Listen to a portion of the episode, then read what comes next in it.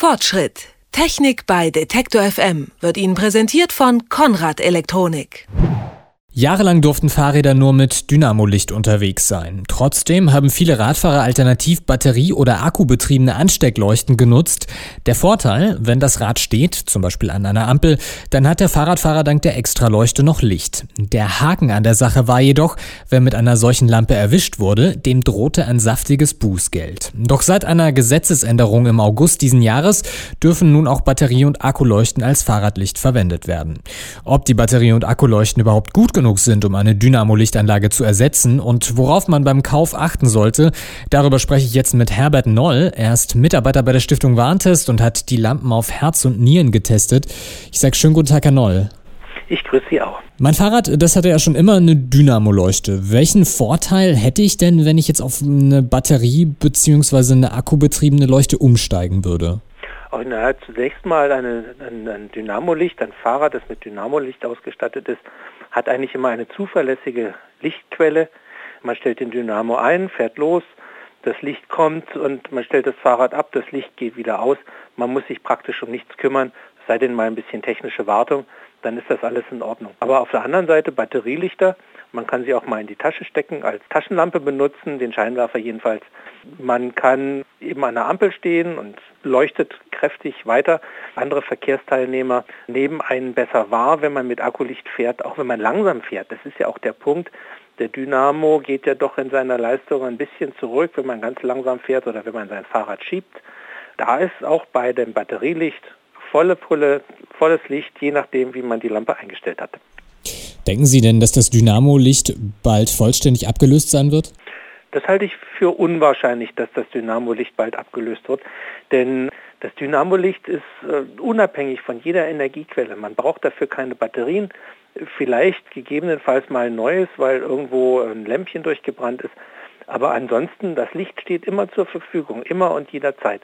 Und bei den Batterie- und Akkulichtern, bei den Akkus muss man die Akkus aufladen, bei den Batterielichtern muss man neue kaufen. Also von daher ist immer ein gewisser Wartungsaufwand nötig. Wie lange versorgt mich denn eine Batterie- oder akkubetriebene Leuchte mit Licht? Oh, wir haben da ganz unterschiedliche Werte ermittelt. Ein Scheinwerfer zum Beispiel, der kommt auf eine Stunde 45 von Security. Das ist schon ein bisschen arg knapp. Das reicht nicht für die nächtliche Fahrradtour. Auf der anderen Seite, da ist ein Scheinwerfer dabei gewesen, der hat in einer bestimmten Einstellung bis zu 47 Stunden Licht gebracht. Und das ist natürlich Wahnsinn. Da ist man doch einige Tage unterwegs, jedenfalls in Etappen unterwegs, bis man diese Energiequelle dann wirklich aufgebraucht hat. Worauf muss ich denn beim Kauf einer solchen Batterieanlage achten? Ja, zunächst mal Stiftung Warentest hat Batterielichter geprüft mit Ergebnissen zwischen gut und mangelhaft. Und da wäre es natürlich schon sinnvoll, dass man sich eins von den guten aussucht. Und wenn man nur nicht gerade das Testheft zur Hand hat, es ist auf jeden Fall wichtig, dass die Lichter, sowohl Scheinwerfer als auch Rücklichter, ein Prüfsiegel haben.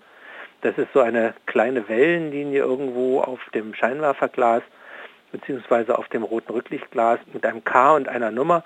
Wenn das nicht drauf ist, dann ist das Fahrradlicht nicht fürs Fahrrad zugelassen und dann sollte man das auch nicht montieren. Wenn da mal jemand pingelig ist, ein pingeliger Polizist, guckt drauf, keine Prüfnummer, auch Bußgeld, selbst wenn es funktioniert.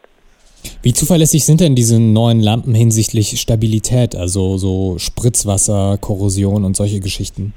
Im Großen und Ganzen sind sie in Ordnung. Wir haben zwar einzelne Lichter dabei gehabt, die waren nach einer kräftigen Beregnung schon innen nass, haben aber immer noch zuverlässig funktioniert. Wenn man das bei seinem Licht feststellt, dann sollte man das also doch mal vielleicht öffnen, Batterieschacht öffnen, Batterien rausnehmen und trocknen und das gesamte Licht ein bisschen trocknen lassen. Nur ein einziges Licht ist dann tatsächlich bei der Beregnung, beim Korrosionstest dann durchgefallen. Das ist von Profex Sydney. Das war nach der Beregnung nicht mehr zu gebrauchen. Interessanterweise von Profex hatten wir sowohl Scheinwerfer als auch Rücklicht im Test.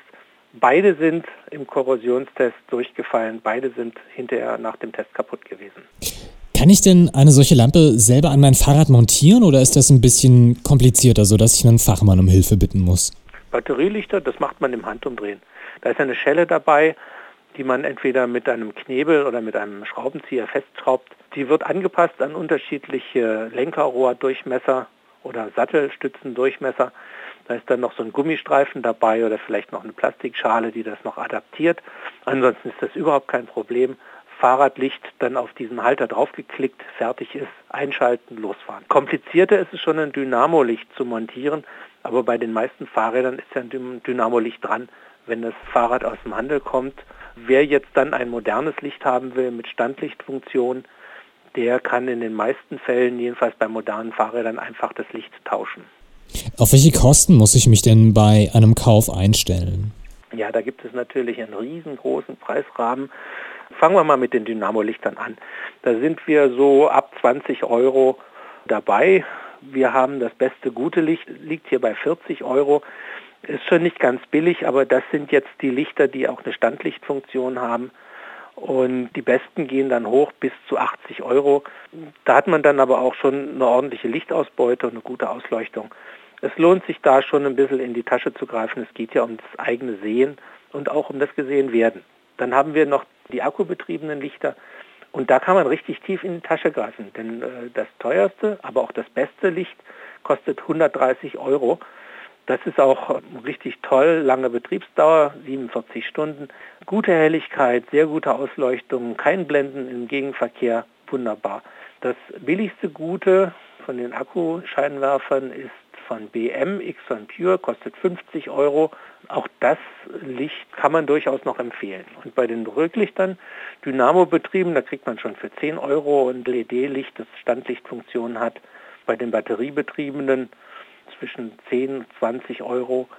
Mehr muss man da nicht für ausgeben. In Ihrem Test ist jetzt auch die Rede von speziellen Funktionen. Zum Beispiel haben einige Lampen eine USB-Schnittstelle. Ist das wirklich geeignet, damit ich mein Handy oder sowas aufladen kann oder ist das eher eine Spielerei? Irgendwo ein bisschen Spielerei ist es schon, ja. Aber auf der anderen Seite, wer mit äh, Elektrogeräten unterwegs ist, sagen wir zum Beispiel mit einem Navi, der kann dieses Navi über seine Dynamo-betriebene Lampe laden. Und wenn jetzt Akkulichter einen USB-Anschluss haben, dann ist es ein einfaches, das Licht zu nehmen und dann über den Computer zum Beispiel über die USB-Schnittstelle zu laden. Da spart man sich halt das Netzteil, man braucht keins mitzunehmen aber auch der Anbieter spart sich das Netzteil im Lieferumfang beizulegen. Was ich beim Kauf einer Batterie- oder akkubetriebenen Fahrradlampe beachten muss und ob diese besser sind als die bisherigen Dynamo-Leuchten, darüber habe ich mit Herbert Noll gesprochen. Er ist Mitarbeiter bei der Stiftung Warntest und hat Fahrradleuchten getestet. Ich sage herzlichen Dank für das Gespräch. Aber gerne, jederzeit wieder. Fortschritt. Technik bei Detektor FM wird Ihnen präsentiert von Konrad Elektronik.